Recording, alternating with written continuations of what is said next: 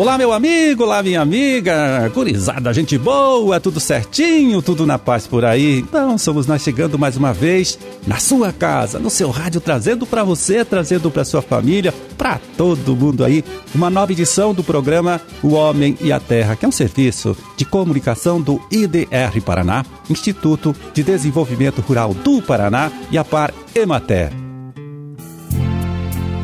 É, na produção e apresentação estou eu, Amarildo Alba, contando sempre com o trabalho com a ajuda ali do Gustavo Estela na sonoplastia. Hoje, 14 de julho de 2022, quinta-feira de lua cheia, Dia Mundial dos Hospitais e Dia da Liberdade de Pensamento. A data também do aniversário de Rio Azul e Teixeira Soares, dois municípios paranaenses, olha só, criados no mesmo ano, né? Então que hoje completam é, os dois juntos aí, 105 anos de fundação, né, de emancipação política. Parabéns!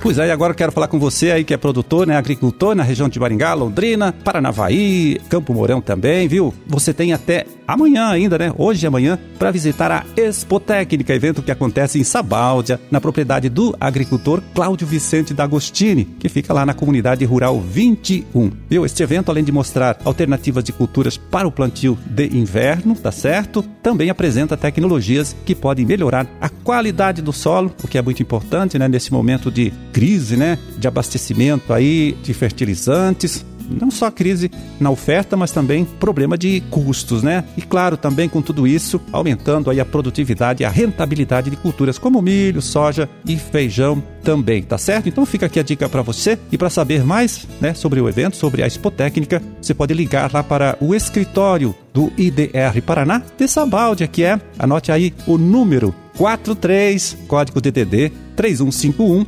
1374. Eu repito para você, tá bom? Código DDD 43 3151 1374. E agora, quem chega aqui, olha, para colaborar com o nosso trabalho, mais uma vez é o jornalista Roberto Monteiro, que conversa com o pesquisador André da Silveira, do Polo de Pesquisa e Inovação, aqui do Instituto IDR Paraná, é lá de Pato Branco, trazendo então uma informação técnica bastante útil aí para você que lida com a criação de gado de leite, tá certo? Vamos ouvir.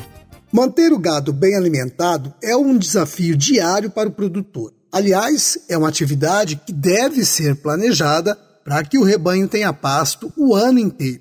A aveia é um dos alimentos mais importantes para o gado agora no inverno, mas não basta plantar aveia e largar os animais no piquete. É preciso fazer um manejo correto da área com aveia. O André da Silveira, pesquisador do Polo de Pesquisa e Inovação do IDR Paraná de Pato Branco, fala para a gente a respeito do melhor manejo do gado no pasto de aveia. O melhor manejo para a aveia e para as passagens de inverno em geral é tentar manter uma altura mínima de pastejo. Essa altura mínima de pastejo vai propiciar com que uh, ocorra uma conservação de raízes, né, que vai propiciar uma maior absorção de água no solo, evitar erosão e também o que se vê mais a olhos vistos é que a planta tem um rebrote muito mais rápido e mais vigoroso. Então a aveia é recomendado que se entre nela de 25 a 30 centímetros, os animais entram no piquete e tem que sair quando a média de altura estiver próxima de 15 centímetros. O que, que significa isso? Que nós vamos ter áreas mais pastejadas, áreas mais rapadas dentro do piquete e alguma área, aí em torno de 20%, que sequer vai ser tocada pelos animais. As vacas não vão comer aquela área. O que que vai ocasionar isso? É, se o produtor quiser que a vaca coma todas as áreas, pasteje toda a área, vai ocorrer um sobrepastejo. O André fala também sobre os prejuízos causados pelo sobrepastejo ou superpastejo. Ele provoca outros problemas que seriam secundários, né, do ponto de vista ou menos visíveis no curto prazo, que é a compactação de solo pela perda de raízes e vai ocorrer o que? Com a compactação de solo, diminui a infiltração de água e você pode ter mais erosão e pode perder a sustentabilidade desse solo no longo prazo. O André destaca que, ao alimentar o gado com aveia, o produtor pode até reduzir as despesas com os concentrados. A aveia ela tem como característica ter um alto teor de proteína. Esse alto teor de proteína e alta digestibilidade que propiciam essa produção de leite. Com isso, ao utilizar um concentrado para complementar a necessidade da vaca, para ela produzir mais leite, a possibilidade de você diminuir o teor de proteína desse concentrado, que poderia resultar assim, por exemplo, uma vaca de 25 litros ser suplementada com 3 a 4 quilos apenas de milho né, que seria um dos alimentos que menos tem proteína dos disponíveis para alimentar a vaca. E isso diminuiria o custo com concentrado, porque você não vai comprar o concentrado comercial que tem 18, 20, 22, que seria bem mais caro, além de melhorar a condição reprodutiva da vaca. É bem importante observar isso, que dando uma ração de alto teor de proteína para uma vaca que está comendo aveia em grande quantidade, você não vai fazer a vaca produzir mais leite por ter mais proteína, e sim vai causar causar um desequilíbrio nesse metabolismo proteico dessa vaca, aumentando, por exemplo, a ureia no leite, que é uma das responsáveis ou um indicador de que a parte reprodutiva pode não ir bem. Bom, vale lembrar que a aveia é apenas parte das estratégias que o produtor deve adotar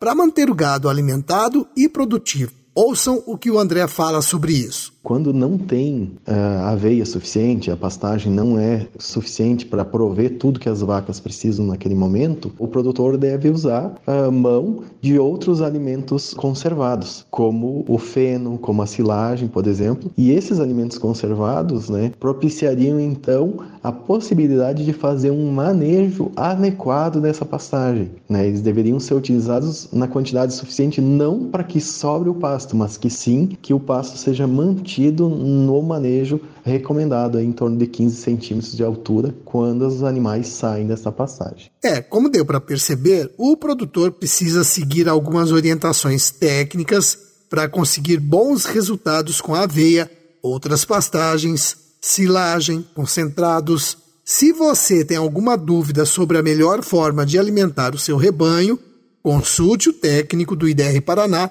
do seu município.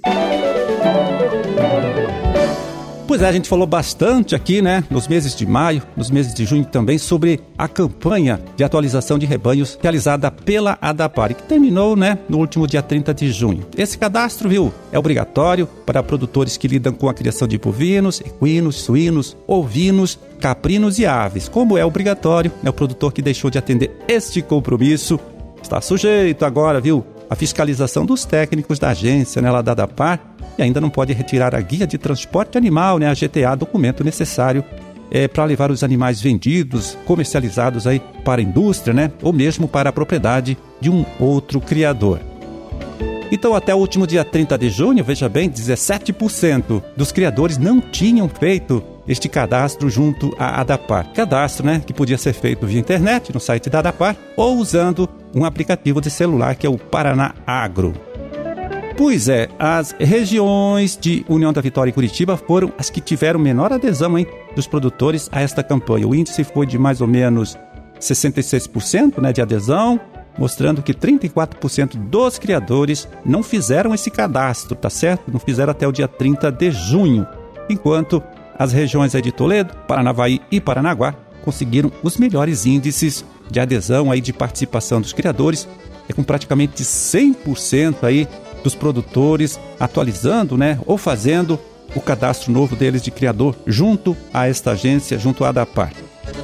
Bom, quem não fez este cadastro, olha, para não ficar irregular, pode agora procurar o escritório da ADAPAR no município ou região onde mora, né, onde tem a sua propriedade. Pela internet não pode mais fazer isso, tá certo? Então fica aqui a orientação para você. Vá lá no escritório da agência da DAPAR, regularize esta sua situação e fique livre de uma possível autuação aí por parte dos fiscais da própria agência.